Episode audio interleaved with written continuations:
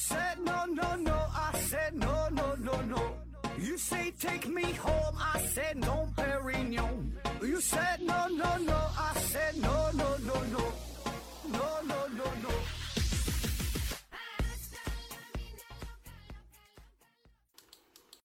拼命探索不求果，欢迎您收听思考盒子。本节由喜马拉雅平台独家播出。这一期呢，咱们还是回答听友的问题啊，只回答 Winter Hill 的 Stupid 里他一个人的问题。这 First One 说，目前科技能不能做出只针对某一类人群的生化武器？在木星扎猛子的萨罗华回复说啊，能啊，比如说花粉弹啊，可以针对过敏过敏性鼻炎啊。说只针对于某一类人群呐、呃，沙罗华说这个过敏这个是一招啊，确实有一些人他对某一种东西过敏，对吧？那别人就没有事儿了啊。然后我能想到的还有就是针对于不同性别的人，就是针对于男性和女性可能会对某种药品或者说某些某些物质它的感觉是不一样的，对吧？因为男性和女性毕竟存在一定生理上的差异，然后体内的激素也不一样，主要就是这个。呃，雄性激素、雌性激素的比例不一样，对吧？那么就有可能，呃，制造出某种所谓的生化武器啊，可能对于男人和女人，哎，产生一些差别上的伤害啊。然后呢，就是年龄啊，不同的年龄，我觉得身体这个体质可能也不太一样啊。再有呢，就是针对于某些基因的武器哈、这我不知道哈。就你问这个事儿，我查了，确实也没查到。我估计就算是有的话，也不会。公布出来，对吧？毕竟是比较敏感的话题哈，就连你问这问问这个问题，你问的都是生 H 武器，你都不敢把这个话这儿打出来，对吧？你就有就算有这些东西，它能够公布吗？是吧？呃，再有呢，就是有一些病毒啊，有一些病毒它就会只对某一类人或者说某一类生物，呃，会产生危害。就比如说天花，天花就是一种只感染人类的病毒，哎，它就不感染其他动物。啊，这种病毒确实是存在的，呃，还有像这蛙弧菌啊，哪个蛙？青蛙的蛙，水壶的壶，细菌的菌啊，细菌的菌啊，蛙弧菌，它呢是导致大量的两栖动物死亡，哎，这东西挺狠啊，它就是对这个两栖动物有影响，对别的动物影响不大，就是它还还是有一定针对性的哈。那么至于说，你问的这个问题哈，就是想只针对于某一个人群哈，或者说只针对于某一个种族的，是吧？哎，就这个民族的，哎，就对这感染，别的民族就没事哈。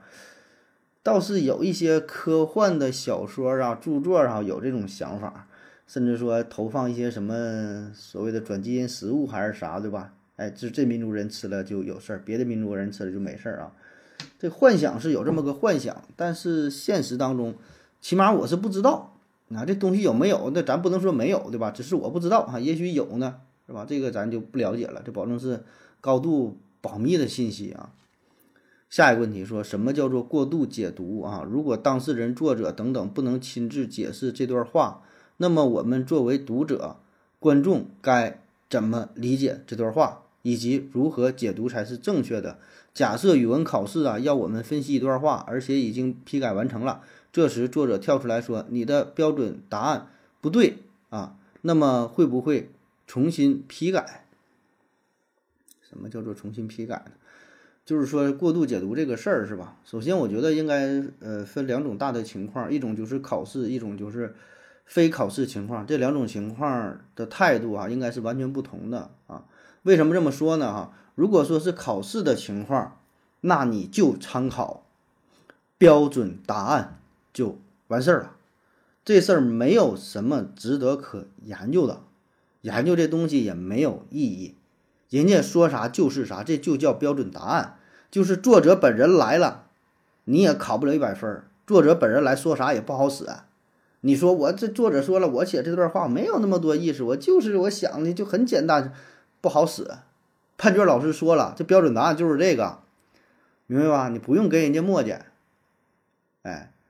就是咋说呢？哈，这个呃，考试这个事儿啊，特别是语文考试这个事儿啊，可能跟你想的不太一样啊。它不是让你发挥自己的才华，或者说不是广义上的发挥自己的才华，你有多大的能能力，你都展现出来。这种能力展现的是什么呢？你得知道判卷老师想看到什么样的答案。就是如果说你真的足够牛逼的话，那你就是随风见风使舵啊，看人说人话，看鬼说鬼话。你看到这个问题之后，你内心有一个真实的想法，然后你也知道哦，出题的这个人他想听到什么样的声音，那你就挑人家爱听的去说就完事儿了。目的是什么？你参加考试的目的是什么？你不是不就是想得高分吗？当然有人说了，我不想得高分啊，老子就是来展现自己才华的，我宁可得零分啊。OK，那没有问题啊。如果说你的目的是想得高分，那你就不要跟人家磨叽了，人家说是啥就是啥，没有什么过度解读，没有什么什么解读不解读，只有标准答案和错误的答案而已啊。这个是考试的情况，哎。然后第二种情况就是非考试情况。非考试情况，就咱平时是看电视也好看电影也好，读小说也好，咱们会经常说过度解读这个词儿，对吧？特别是咱们看一些，呃，现在有那种叫什么来着？二创，哎，二创是吧？做短视频的，然后呢，嗯，有很多电影电视剧哈，他会摘出一段，哎，说这段话里边有一些潜台词，哎，这段话啊这个意思不简单，哎，如何如何，他给你一顿分析。然后你一听，好像，哎，好像有有点有点道理啊，有点道理。我当时怎么就没想到呢？然后呢，也有人会留言说你这个就纯属过度解读啊，导演也没这么想啊，原著也没有这个意思，就是你自己想的，你这叫过度解读，是吧？呃，我觉得把这个过度解读这个词儿哈，放在呃咱说非考试的这种情况之下的这种这个场景当中。它本身就是一个伪命题啊，根本就没有过度解读的这个事儿。谁能定义一下什么叫做过度解读？这个度在哪儿？谁规定的说这个度就就是这么多？谁能解读的就说是不过度的解读，是正好的解读？你怎么判断这个是正好的解读？这个是过度的解读？这个是一个不到位的解读？解读它就是。一个千人千面的一个操作，一个过程，对吧？一千个人心中有一千个哈利波特和哈哈哈姆哈姆雷特，每个人的理解他就是不一样的。那你怎么说这个人就过度了，那个人就没过度呢？他只是不同而已，你不能说是过度。反正我的理解是这样的哈，你任何一种理解都不叫过度，那人就是这么想的，凭什么你说人家就是过度，那你就不过度呢？谁规定的呀？谁知道标准答案呢？塔科夫斯基曾经说过，他说：“当一部电影上映之后，就不再属于创作者，而是属于他的观众，就一样的道理嘛，对吧？每个人的每个人理解他就是不一样的，那你凭啥说谁过度，谁就谁就不过度啊？当然哈，呃，也有一些情况确实。”呃，咱说也可以理解，就是过度哈，就是什么意思呢？有些人他是主动的、刻意的去带节奏，刻意的去，咱说叫什么来着？以前叫文字狱啊，叫文字狱是吧？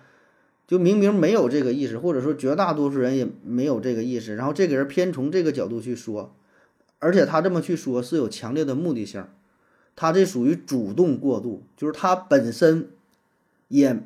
没产生这种想法，但是他为什么还要这么去解读？他是有目的性的，他想整人。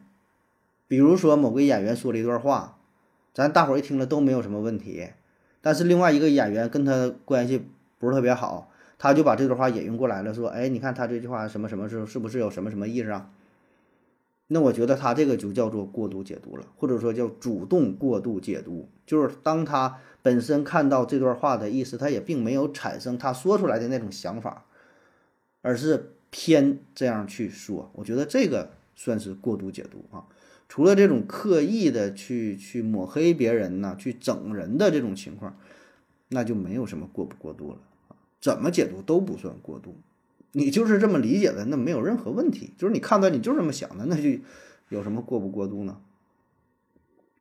下一个说这个苍蝇啊，苍蝇的幼虫叫做蛆啊，蚊子的幼虫叫做孑孓啊，呃，蜻蜓的幼虫啊叫做水，哎呀，漏气了，这是不认的呀。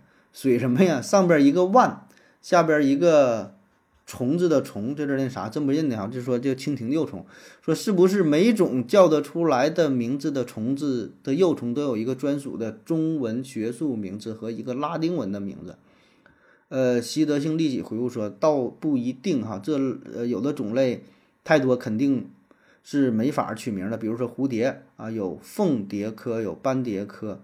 呃，等等，幼虫统一都叫毛毛虫，或者直接叫什么什么的蝴蝶幼虫啊，啊，说关于这个动物幼虫命名的问题是吧？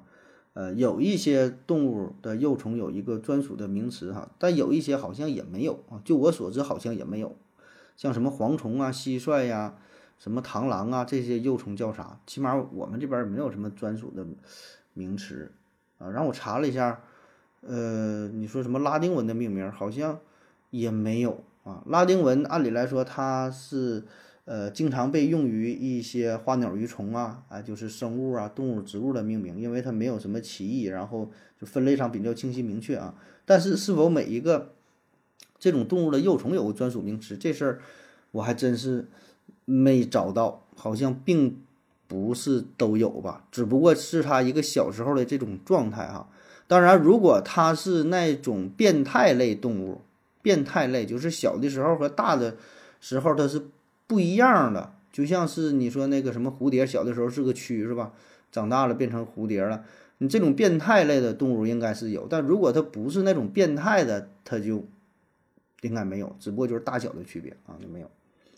下一个问题，运动员一般都是从三十多岁之后开始状态下滑，那么人呢，用脑大概是多少岁开始下滑？为什么下围棋的选手巅峰在二十多岁？呃，难道不是越老经验越多吗？以及是不是经常用脑可以保持思路清晰和防止老年痴呆？人呐，该如何保持脑力？有没有训练方法？呃，以及吃鱼可以变聪明吗？啊，第一个说这个运动员的问题啊，运动员一般都三十多岁开始下滑啊。那么说人脑大概多大岁数开始下滑啊？人脑多大岁数啊？它这个功能开始下滑呢？一般来说哈，就是。我感觉就二十多岁就开始下滑了，反正我觉得是上学上上高中那阵儿，应该是比较巅峰的状态啊。到大学就都不好使，再到后来就就完蛋了。一过二十五，感觉就不行啊。就是咱说这个记忆力呀，呃，分析能力呀，然后持续作战的能力呀都不行。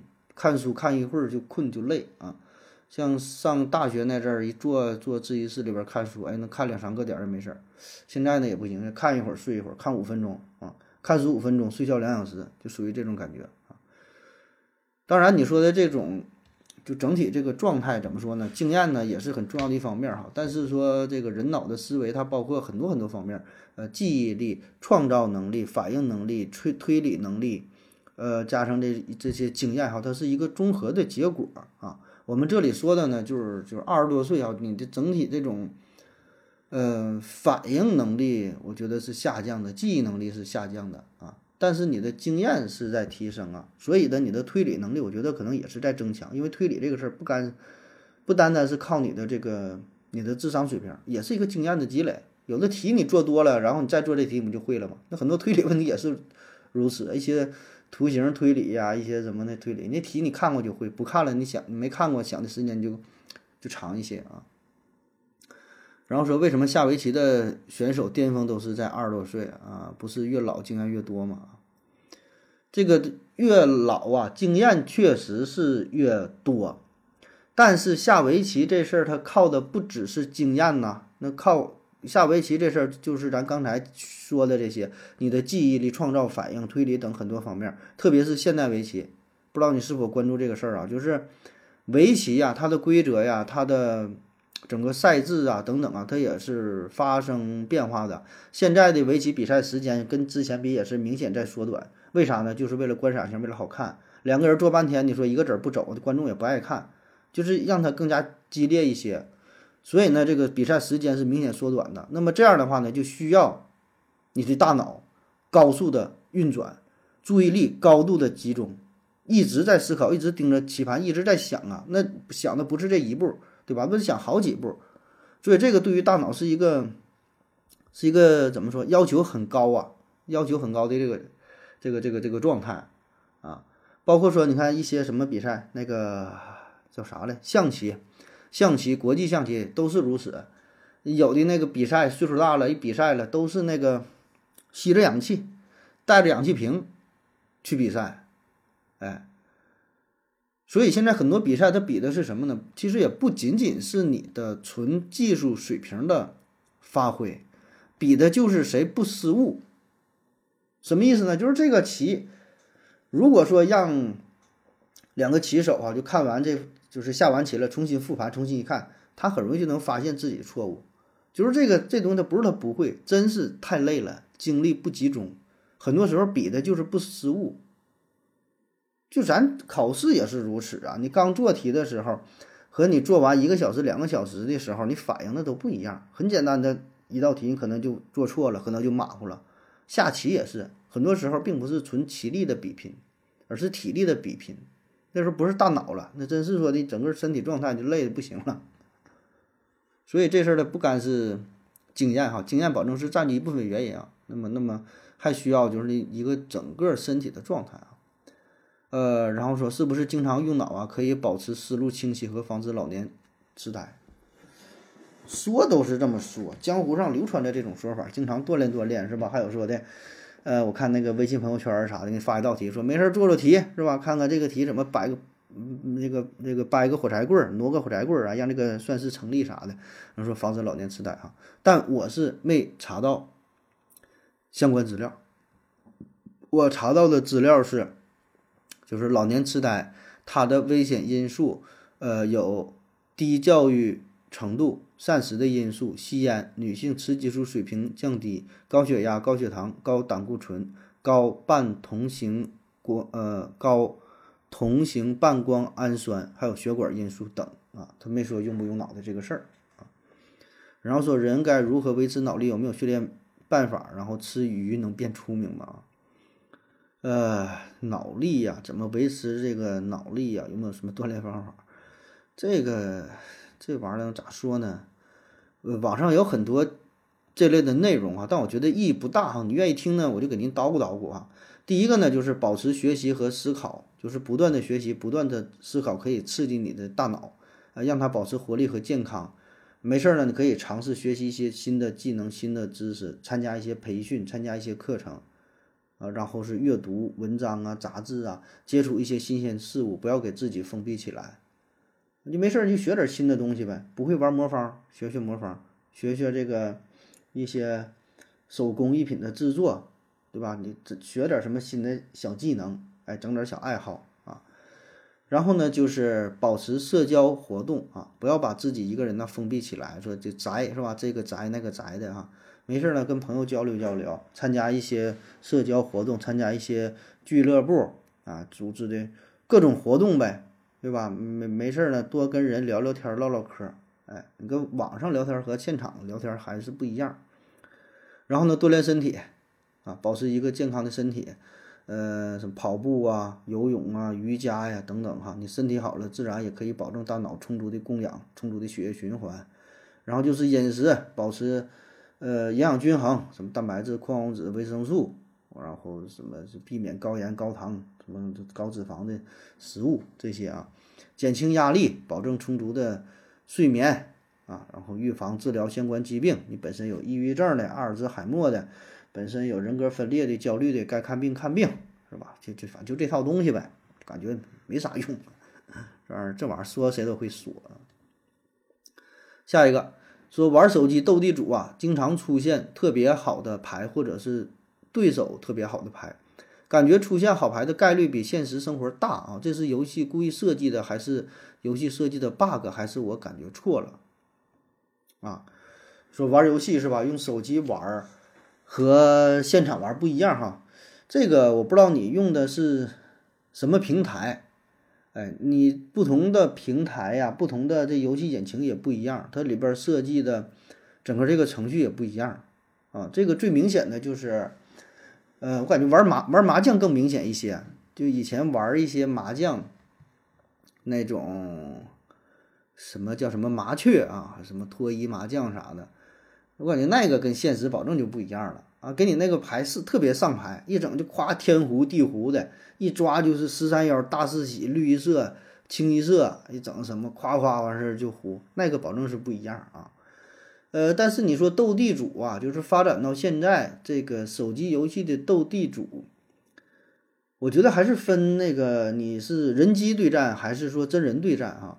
真人对战我感觉还好，他这个牌呢是相对比较真实，特别就是这种普通斗地主，啊，不是那种抄底的，不是那种赖子斗地主，就是很一般的这种斗地主，我觉得跟真实的牌局差不多啊。但如果是赖着斗地主的时候，我个人感觉好像是有点不太一样，他会把这个牌呀，就是让某一个人或者某几个人的牌特别好，完出现了很多的炸弹。当然，这个也是我个人感觉啊，因为我也不知道他这个游戏引擎是什么啊，但我觉得多多少少他会进行一些操作，就是让这个游戏玩起来更加过瘾啊，这样看起来就是增加趣味性。如果说那个牌真的那么那么平均，大伙儿牌差不太多，然后你你玩的时候也没有什么顺着，也啥也没有，就玩玩就不爱玩了，对吧？如果说每个人都有一个炸弹，哎，每个人都有牌都挺好，夸夸顺着，夸夸几代几一出，哎，就都挺好玩，都挺激烈，你不就更爱玩吗？所以我觉得作为游戏公司啊，它应该是这里边会有一些猫腻儿啊，会会会刻意的。对这个牌啊进行一些加工，不是一个完全的这种随机事件，就跟真实的牌局呢还是不一样啊。而且话说回来了哈，就是这个游戏引擎啊，它再怎么真真实，它跟你真正打扑克抓牌，它也不一样，对吧？就是这种随机，它保证是一个伪随机呀。就电脑里边的随机，它都是伪随机啊，它都是通过算法模拟出来的。它是有的是什么什么法，什么什么法，哎呀，名儿全都忘了。就是他看。哎呀，电脑不自带一个时钟嘛？它那个时钟，然后采集那个时钟的点，然后生成那个数据，反正它就是一个伪随机啊。反正它它不是真正的随机，就这玩意儿嘛。下一个说电饭煲的材料和不粘锅的材料是同样的材料嘛？为什么电饭煲也是几乎不粘的，而且可以用很久？呃，而且我试过放在电磁炉上炒菜也不会粘啊，而不粘锅呢，用一会儿就不行了啊。在木星扎猛子的萨洛华回复说呀，电饭锅内胆几乎都是铝，你确认能在电磁炉上？嗯，Wind Hero Stupidly 回复说，我试过，准确说不是电磁炉，而是加热底座的炉子。嗯，这问题我就真没看太明白。你用电饭锅炒菜，我没用，我没用过电饭锅炒菜啊。电饭锅炒菜那玩意儿能好吃吗？不太知道。下一个。说下载一些东西，尤其是网盘，在下载前需要先输入验证码才能下载，这是为什么？呃，在木星詹姆斯沙鲁华回复说啊，防止机器人下载占用宝贵的带宽。啊，呃，一般互联网上这种操作输入验证码的都是呃防止机器人那个刷数据，就你很多操作，它都是让你输入一下验证码，有的时候是让你拖拽一个。拖拽一个小方块啊，把那拽到一个位置上，或者是让你找出这里边的汉字是什么，找出里边的，比如说这里边，哎，谁是谁是这个范伟，这里边谁是周笔畅，这边谁是谁，让你找这个人什么的也有啊。这咱之前讲过呀，就是，呃，为了防止机器人作弊哈，都这个这个开发商做了哪些努力？不知道你还记不记得啊？可以回听一下。下一个问题。从营养的角度来说，新鲜的牛奶、水果、肉比常温奶、罐头、水果、肉干等等的价值高吗？营养是怎么流失的？K 二幺五二回复说，它自身的细胞就会消耗能量，导致能量流失。呃，死掉的细胞也会逐渐的变质或者被分解，造成成分变化，营养吸收率下降。在木星扎猛子的沙洛华回复说。有些物质暴露在空气或者阳光中，容易变质变性，比如维生素 C 会被紫外光分解。呃，这东西我觉得，哎呀，咋说很难比较吧？就你说这东西太多了，你就是新鲜的东西和什么常温的东西，说哪个营养更高更低，那不一定啊。我觉得有的更高，有的可能会更低呀。你又是水果，又是牛奶，又是蛋呢，又是什么蔬菜呀？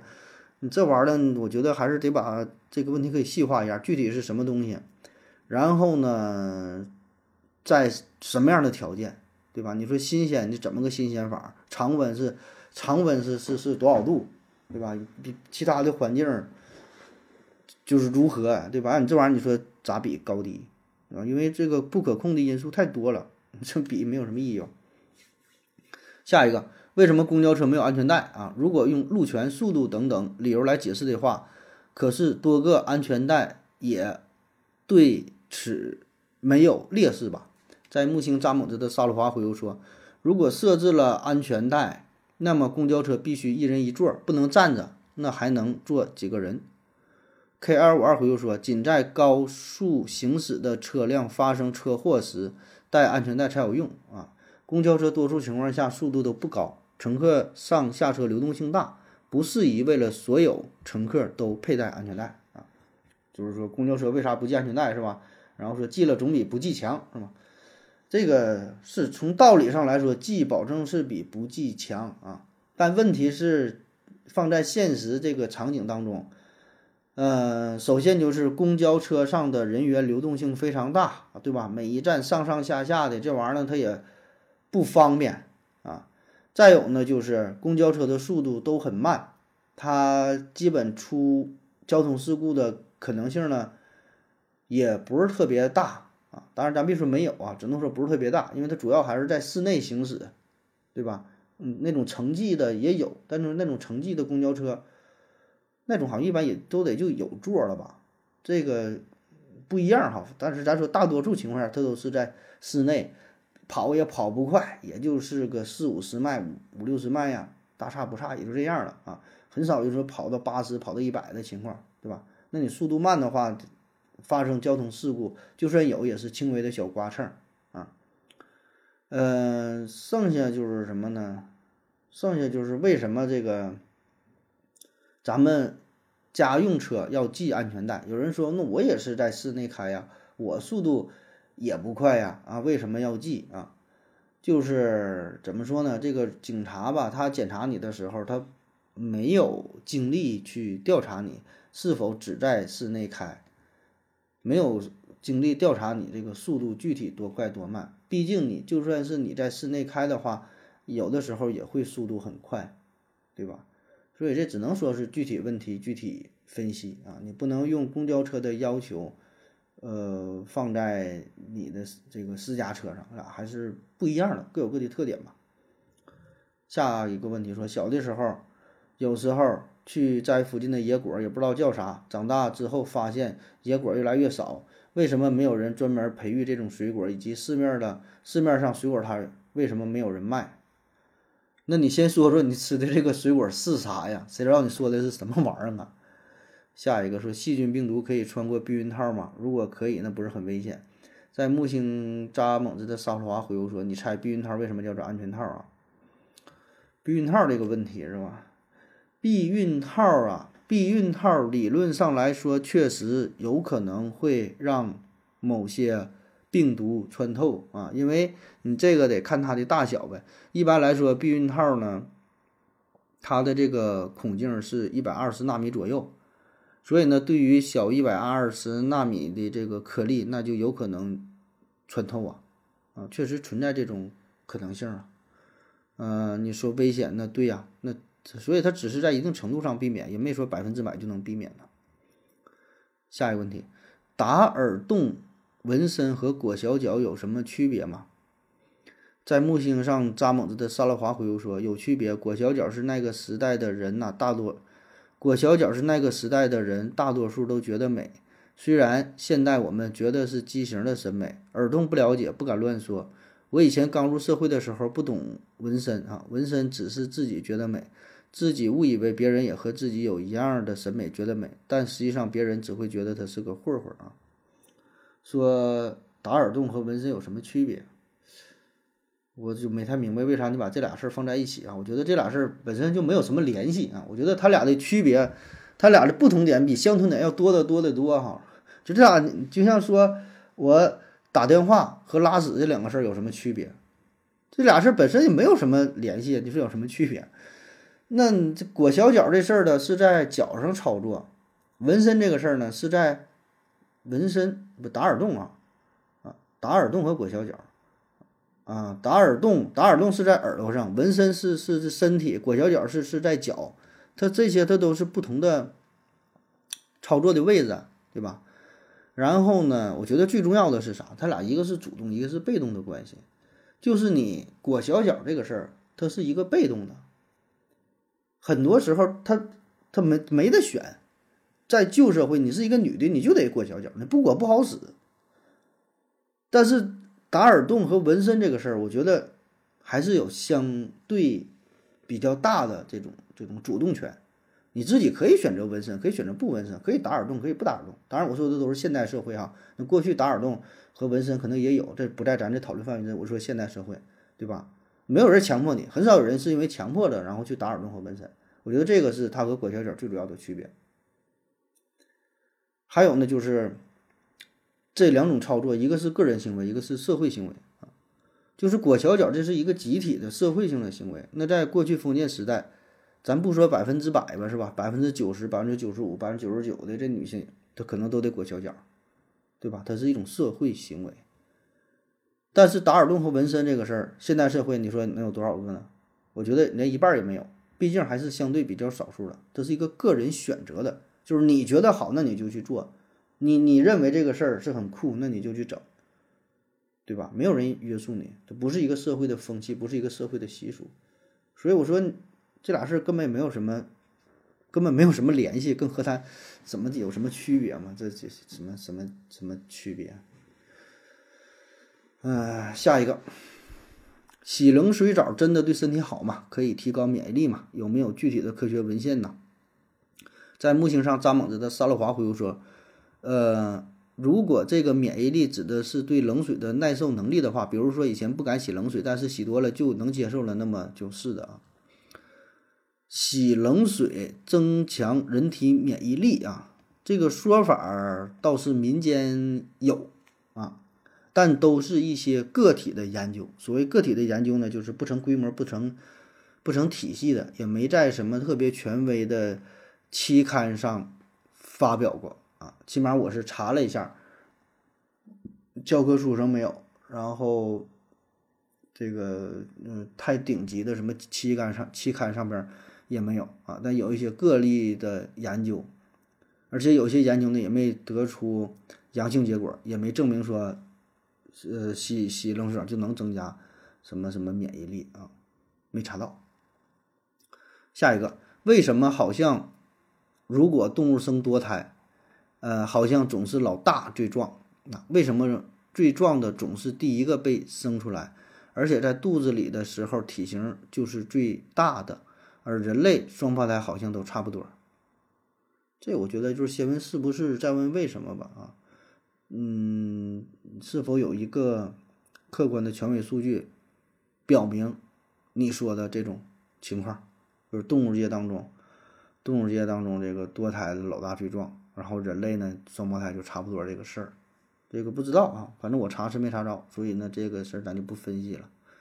下一个，为什么音乐上听起来像啊不一定算抄袭，还要看了谱子才知道？那我抄别人的，再在谱子上改动一点不就行了吗？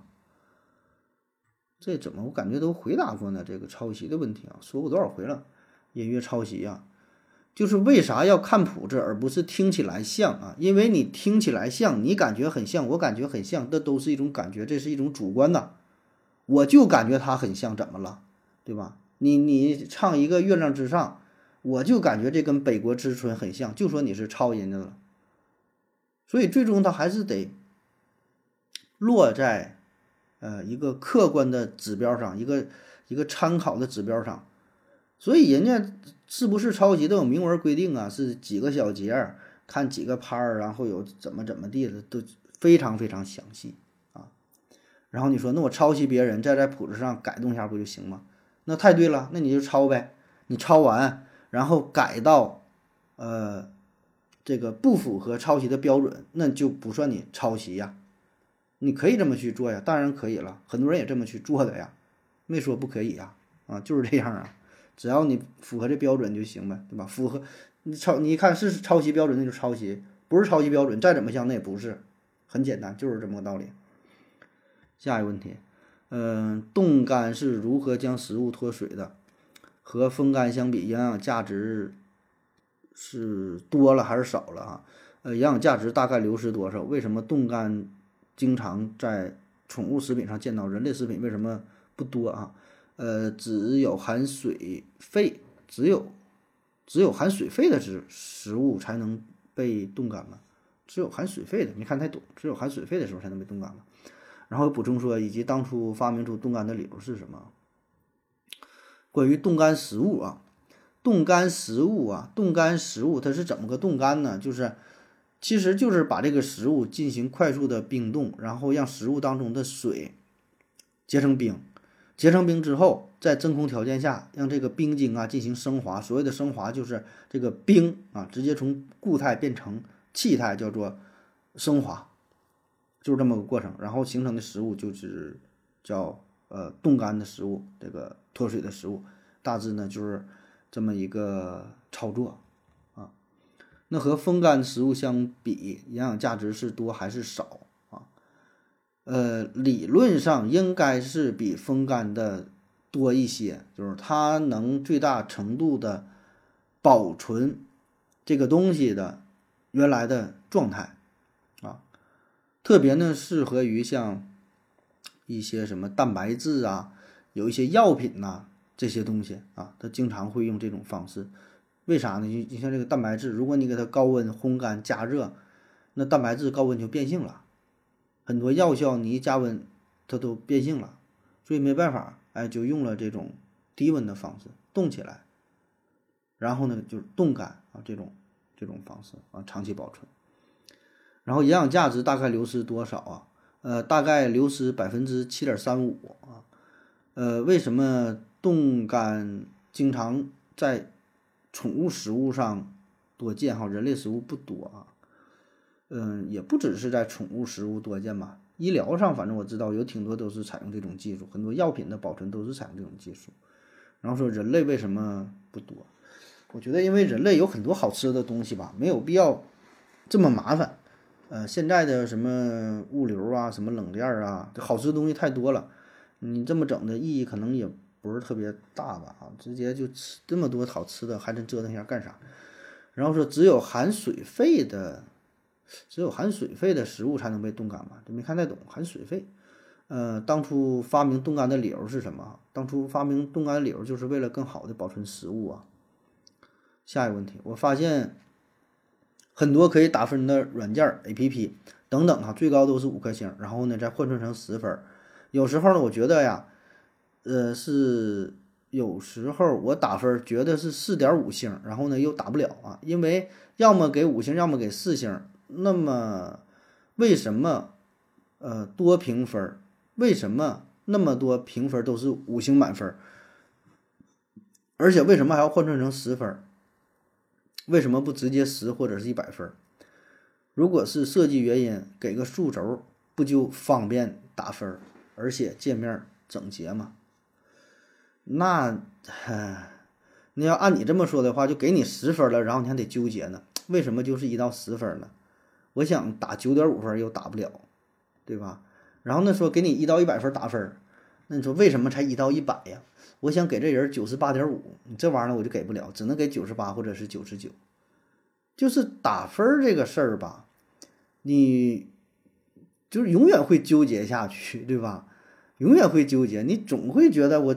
细分、细分、再细分，无限的分割下去，但是放在咱们实用的场景哈，现实的这个场景当中，就还是怎么方便怎么来吧。如果这个分数太多了、太细致的话，很多人会产生选择障碍，对吧？就选择恐惧症，哎，不知道打多少了，哎，这人是九十分、九十五、九十六、九十三，就是你说有什么区别？好像区别也不大，对吧？当然呢，这分太少也不行啊。你说就两个分儿啊，一分还是二分？你就很茫然哈，是一还是二啊？也没有那么好，没有那么那么不好啊，一二三，上中下是吧？哎，这好像还行，三分我其实我觉得还行，就是好、中等和差啊。那么再多点五颗星，哎，那可能就是比较合适呗，就是用用习惯了，对吧？用习惯了而已，就是用这五分，我觉得是不多不少。最开始可能有几个 app 这么去用，这么评分，大伙儿呢慢慢习惯了，一看这种方式也都接受了，就不改了。你现在要给它其实都改成六分系统或者是四分系统，我觉得也行啊，差别也不是特别大。你说能有什么本质差别吗？也没有，对吧？就是别太多，别太少，就就差不多就行了。下一个，那么多网购物的网站，比如说亚马逊、易贝、淘宝等等哈，盒子能不能分别讲一下有什么优缺点哈？PDD 就算了，为啥 PDD 就算了？人家 PDD 咋的了？还瞧不起 PDD 啊？这些网站有什么优缺点啊？嗯，这事儿我不知道你是想干啥呀？你是想从上边买东西，还是说你想去卖东西？他们的这个优缺点，你想从哪方面去说呀？是购物的价格啊，这个商品的种类的齐全性啊，还是物流啊，还是怎么的？这个这个太泛泛了哈。简单的说啊，这个亚马逊啊，它呢是目前最大的跨境电商平台，主要市场呢是在美国和欧洲。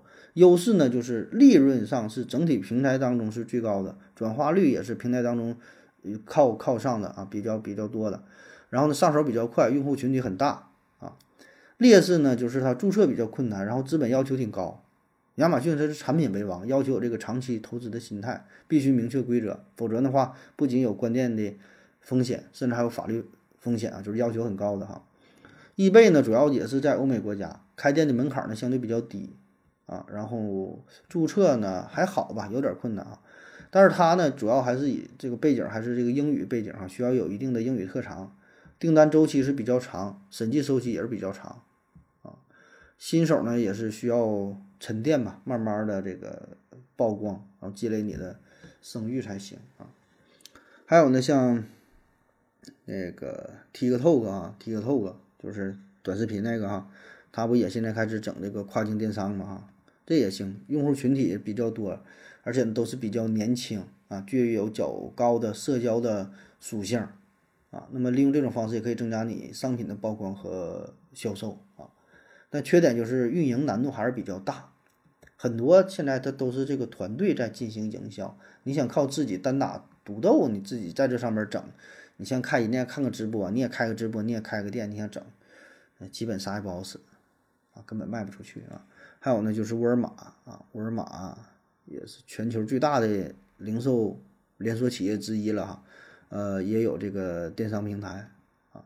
优点呢，就是它的这个品牌价值度比较高，知名度比较高，群体是比较比较认可的。一提沃尔玛，对吧？就是觉得哎，这还这东西还行。但是呢，竞争也是比较激烈，而且在上边呢需要较高的广告费，还有这个平台佣金啊。所以呢，我不知道你是想干啥？你是想在上面开店吗？还是说你想买呀？你要买东西的话，那你就随便挑呗，对吧？同样的商品就挑最便宜就完事儿了呗。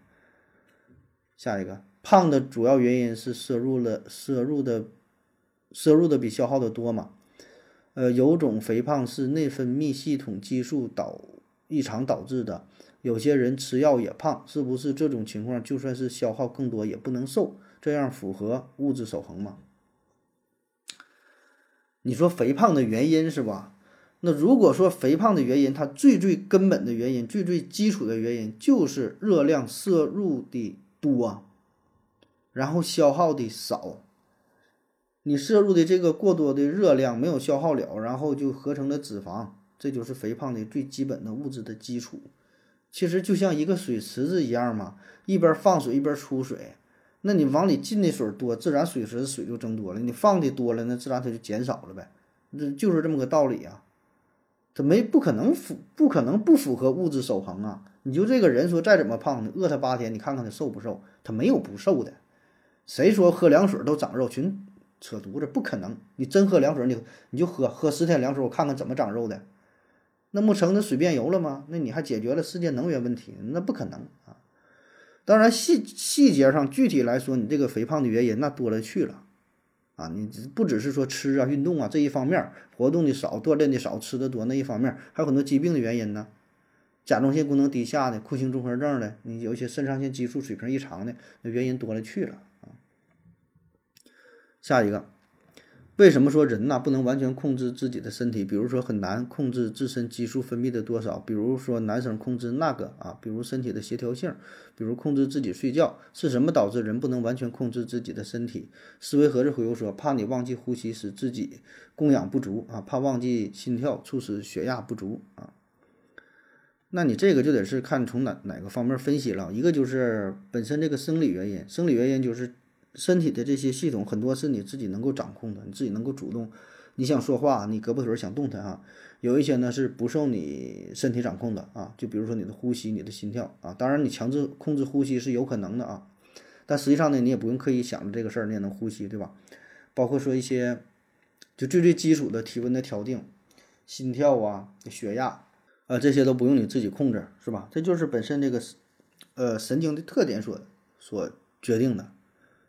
那么，按照这个进化的这角度来看呢，那就是因为，因为很多事儿我们一直都在做，你就没有刻意，没有必要刻意去想着还这么去做，因为你一直都需要心跳啊，你还要刻意去想这个事儿吗？就像是玩游戏是吧？玩游戏，你看咱就比如说玩那个魂斗罗，你得一直摁着才能开枪啊。那后来有一些游戏就。简化版的了，它就一直开枪，不用你摁了，对吧？因为谁玩这个游戏，它基本都是一一个一直开枪的状态，那你摁不摁它还有什么意义吗？对吧？那游戏给你简化了，就一直开枪了，就同样的，就就就就就就这个就这个道理呗啊！当然哈，我们现在这种身体的状态也不是人类的终极状态，也许呢以后慢慢就变成像你说的，随时能够切换，随随时能够控制自己的呼吸，控制自己的心跳，什么什么都能控制，也有可能啊，那都不好说。对吧？这人类身体一直都在变化，一直都是不断的、不断的这这个进化，它是有个过程的，对吧？一直都在变啊。下一个，看到哔哩哔哩很多电影、动漫解说，这些不需要版权方的同意吗？是否构成了侵权？用多长时间的片段是合理使用的？以及电影上映后多久后，呃，可以做成电影解说啊？啊，这就是关于呃很多节目做二创这个事儿，是吧？就拿来一个片段配一个方言呢，或者是怎么地的。如果单纯从法律角度来说，所有的二创，你这些视频其实都都不受法律保护的，都可以算作是侵权，就是看人家想不想告你。人家告你的话，那你就是就是侵权呢，跟你时间没有关系，跟这时长有啥关系？你用人东西，那那就是就是侵权的，人家没授权给你，可不就是侵权吗？但为啥很多时候他不管？你看 B 站上那不很多全是这方面内容，为啥不管啊？第一呢，就是太多了，确实也管不过来。第二呢，就是很多这些二创作品实际上是对原作品起到了一个积极的正面的宣传的作用，甚至可以帮他这个吸粉儿啊。你就想吧，这个一个影片上映了一个电影，然后呢，他给你做了一个宣传，整了一个三分五分钟一个精彩内容的一个介绍，那不就给你引流了吗？那是好事啊，这一个宣传呢。啊除非说的你把这个盗版的整下来了，对吧？一个电影你完完完整整你盗版整个枪版的放上了，那你保证管，那你的侵权太明显了。所以二创的话，毕竟是一个加工的过程，对你是一个宣传的过程，对吧？人家就一般不管了啊。当然有一些情况也可能会管，就是说你这个二创名气特别大，甚至超过了原创，那你这种情况下，人家原创这边看你挣钱了，是不是也可能，也可能给你递一个这个律师函？起码你分点钱呗，对吧？不就是钱的事儿吗？再有呢，就是你恶搞人家，给人带来了一些负面的影响。你拿人家原作品进行二创，然后还说人家不好，各种挖苦，告诉大伙儿这电影别看了都不行，那也保证就整你呗，是吧？所以二创这个事儿，它它就是一个灰色的地带呀，就是看，嗯，人家这个原创的人是什么态度啊？当然，B 站很多视频他也是买来了自己的。这个版权，然后你可以可以去用啊，这个这种情况也有啊。下一个啊，怎么可以使自己精力旺盛一些？为什么每天呢都是睡八个小时，吃差不多的东西，有的人精力就旺盛啊？嗯，以及容易累是病吗？啊？嗯，有朋友回答说是遗传好，是遗传好身体的锻炼啊。你说这事儿，你说每每个人是吧？绝大多数人每天都睡八个小时，每天都吃不同的东西，有的人精力旺盛，有的人精力不旺盛。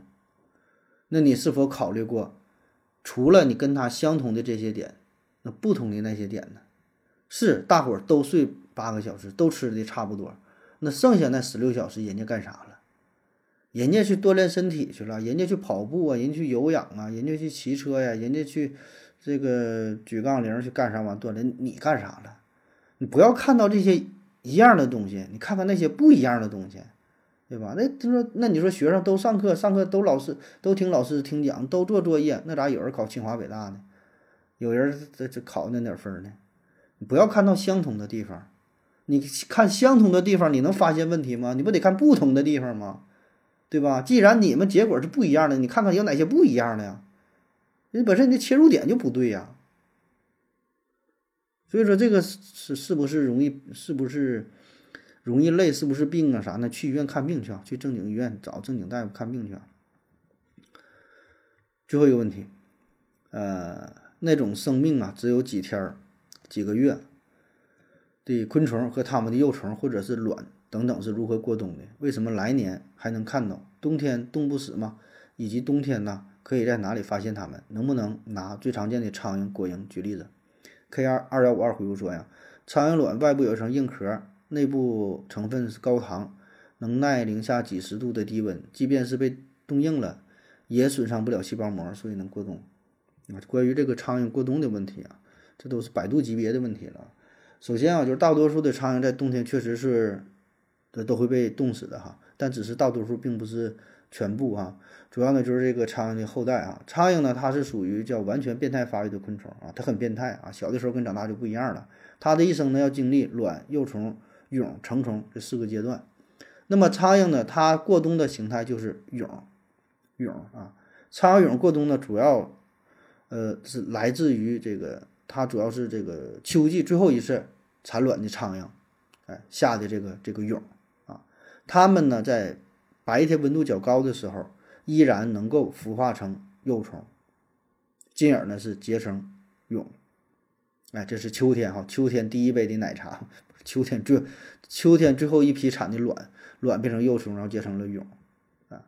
但是呢，随着温度降低啊，一般环境温度低于十度左右，这个蛹啊就会停止生长，它一直就是个蛹。那么蛹呢，它有一个特点，就是刚才 K 二五二回复说的，它外边有层硬壳，那壳呢很硬，它有一个保温的作用。而且呢，这个蛹啊，它也不是在外边，不是搁冰冰天雪地待着的，有的是在粪坑里、垃圾堆啊、厕所等等，有一些这个这个土的下边。哎，那么在这里边呢，相对来说温度也不是那么低，就能扛过去了。第二年春天，春暖花开，一发芽，它也跟着出来了。好了，以上就是今天的全部内容，感谢各位收听，谢谢大家，再见。如果你也想提问的话，请在喜马拉雅平台搜索西西弗斯 FM，在最新的一期节目下方留言即可，回答的可能比较慢，不要着急哟。